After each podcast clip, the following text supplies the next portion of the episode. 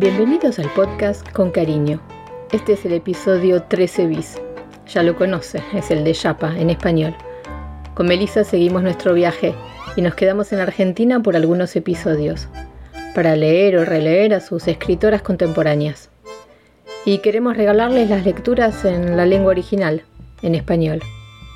En este episodio, Chicas Muertas, de Selva Almada y Come Tierra, de Dolores Reyes.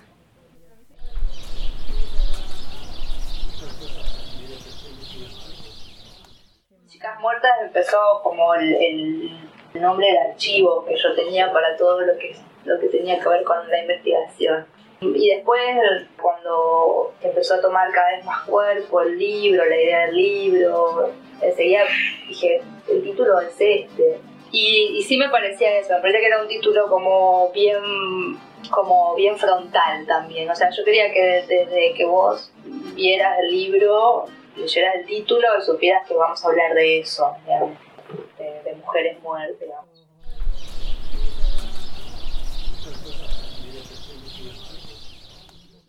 Selva Almada, Chicas Muertas. 1.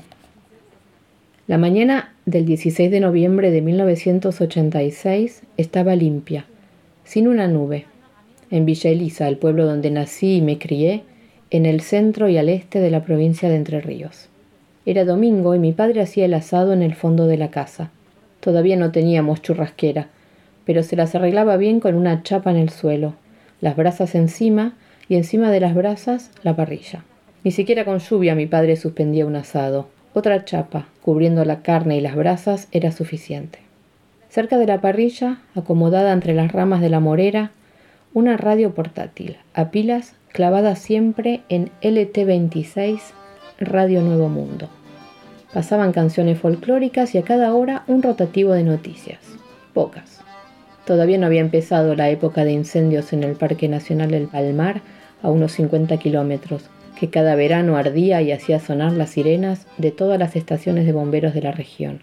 Fuera de algún accidente en la ruta, siempre algún muchacho saliendo de un baile, los fines de semana pasaba poco y nada. A la tarde sin fútbol, pues por el calor, ya había empezado el campeonato nocturno. Esa madrugada me había despertado el ventarrón que hacía temblar el techo de la casa. Me había estirado en la cama y había tocado algo que hizo que me sentara de golpe, con el corazón en la boca. El colchón estaba húmedo y unas formas babosas y tibias se movieron contra mis piernas. Con la cabeza todavía bombada, Tardé unos segundos en componer la escena. Mi gata había parido otra vez a los pies de la cama. A la luz de los relámpagos que entraban por la ventana la vi enrollada, mirándome con sus ojos amarillos.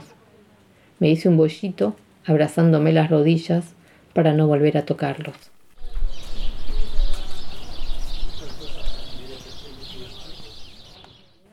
En la cama de al lado, mi hermana dormía.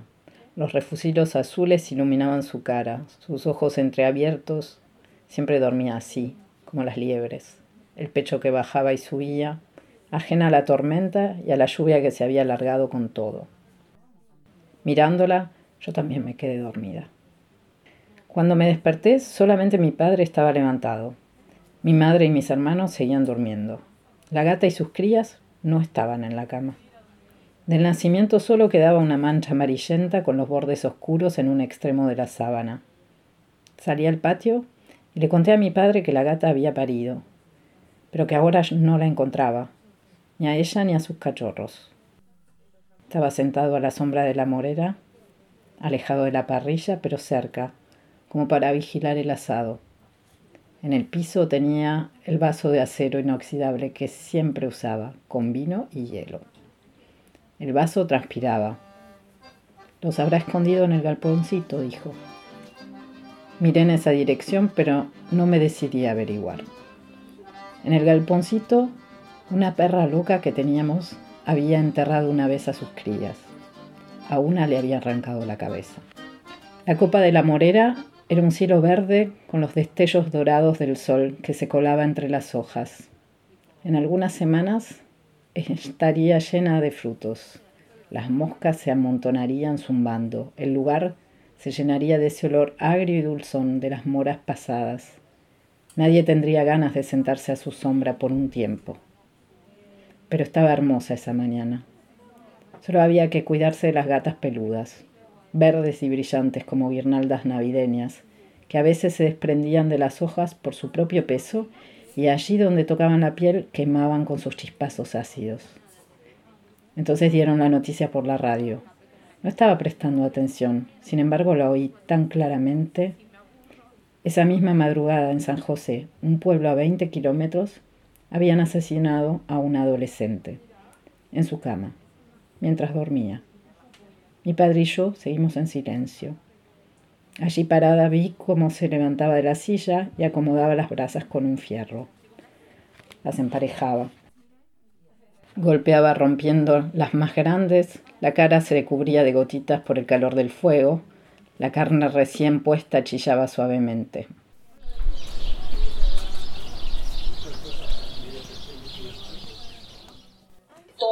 No es solo, bueno, eh, pasa en el, no sé, en el Chaco, pero podría pasar en Buenos Aires, ¿no? Digo, toda la construcción de los personajes, todo tiene que ver con, con la ruralidad. También son historias que, puede, que pasan en el Chaco, pero podrían pasar en Neuquén, seguramente.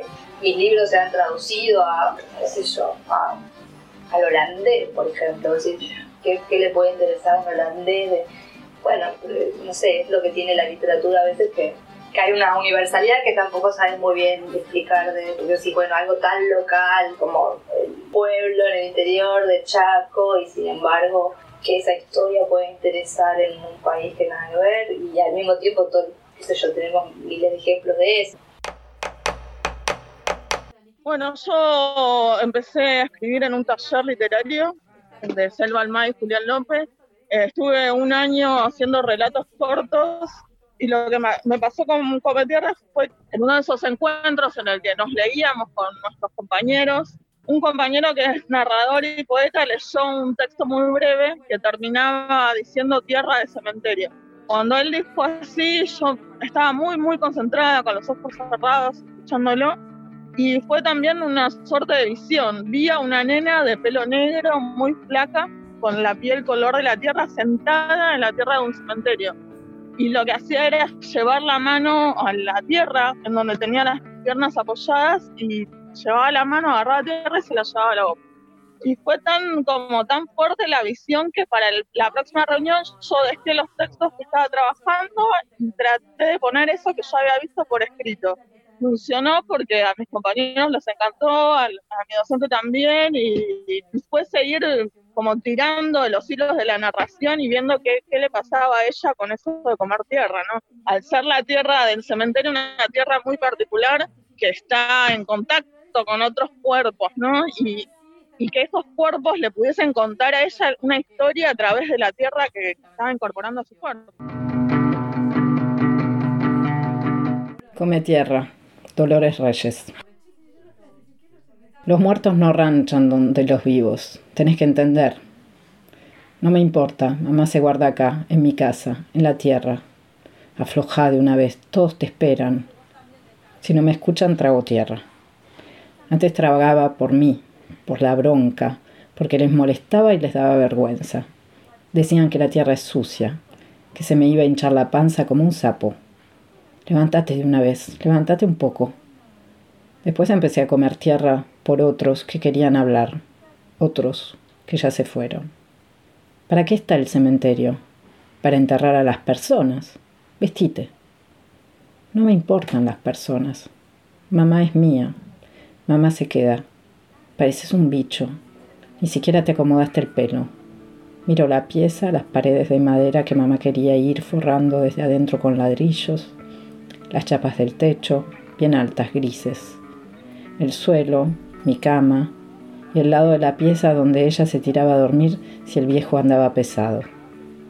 No va a haber nadie de ese lado, pienso, y me tapo la cabeza con la almohada. Mamá me peinaba, mamá me cortaba el pelo. ¿Vos querés que te llevemos a la rastra? No seas pendeja.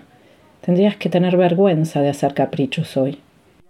Me paro de una, el pelo me tapa casi toda la musculosa, una cortina que llega a arañar la bombacha, me agacho, busco las zapatillas, el pantalón de ayer que anda tirado, y guardo las lágrimas para mí.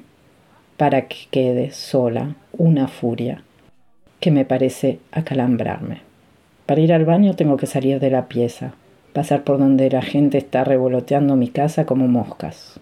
Vecinos chusmas que fuman y hablan pavadas. El Walter se habrá amotinado. A él no lo mueve nadie. Nunca más mamá y yo. Me pongo el pantalón, me acomodo la musculosa adentro, prendo el botón, subo el cierre mientras le clavo los ojos a mi tía. A ver si por un rato me deja de joder. Si me paro, si salgo de la pieza y camino detrás de esas manos que llevan el cuerpo en la tela, es porque estoy harta, porque quiero que se vayan de una vez. El Walter no quiere venir. Verla en silencio, caer en un agujero abierto en el cementerio, al fondo, donde están las tumbas de los pobres. Ni lápidas ni bronce. Antes del cañaveral, una boca seca que se la traga. La tierra, abierta como un corte. Y yo tratando de frenarla, haciendo fuerza con mis brazos, con este cuerpo que no alcanza siquiera a cubrir el ancho del pozo. Mamá cae igual. Mi fuerza, poca, no cambia nada. La tierra la envuelve como los golpes del viejo y yo pegada al suelo, cerca como siempre de ese cuerpo que se me llevan como en un robo. Mientras las voces rezan. ¿Para qué? Si al final, removida, solo está la tierra. Nunca más mamá y yo. Entra, la tapan, oreja en tierra, miro. Todavía puedo respirar. Pensé que no, que las costillas se me hundían arañándome los pulmones. Guardo en pesadillas el sonido de ese lugar, un desperdicio de dolor y pestilencia. Hasta el sol me confunde, me sangran la piel caliente y los ojos, ardidos como si me hubiesen echado ácido, luchando por no llorar. Un amarillo basura, fiebre, o un gris, gris chapa, gris enfermo del dolor, Solo el dolor parece no morir nunca. Van a dejarte acá, mamá, todos, aunque no quiera, aunque mis manos no los dejen. Te vas a quedar.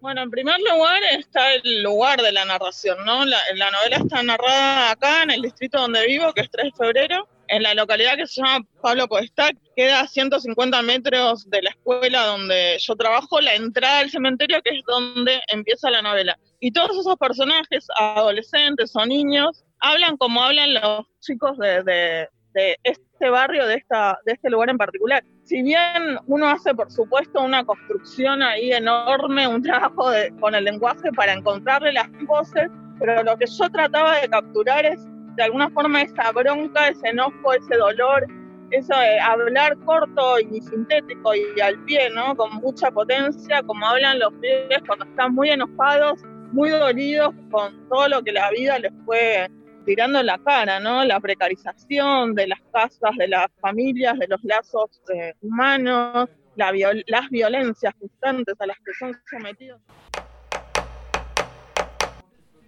Han escuchado las lecturas de Chicas Muertas de Selva Almada y Come Tierra de Dolores Reyes. O cómo dos textos escritos en géneros bien diferentes se encuentran. Se entrechocan en escrituras bien distintas, pero poderosas y necesarias. Esperamos que les hayan dado ganas de leer estos y los otros libros de estas escritoras contemporáneas argentinas que los esperan en la librería Cariño, en francés y en español. Encontrarán el detalle bibliográfico en el descriptivo de este episodio y más información en francés en el episodio 13. ¿Y se animan a adivinar quiénes serán las siguientes? Hasta pronto. C'était Con cariño. Ce podcast est disponible sur Encore, Spotify, Google Podcast, Apple Podcast, YouTube. Abonnez-vous. Et en attendant les prochains épisodes, passez à la librairie au 21 rue de Chalet à Paris Métro Belleville ou laissez-nous vos commentaires sur Instagram ou Facebook. À bientôt!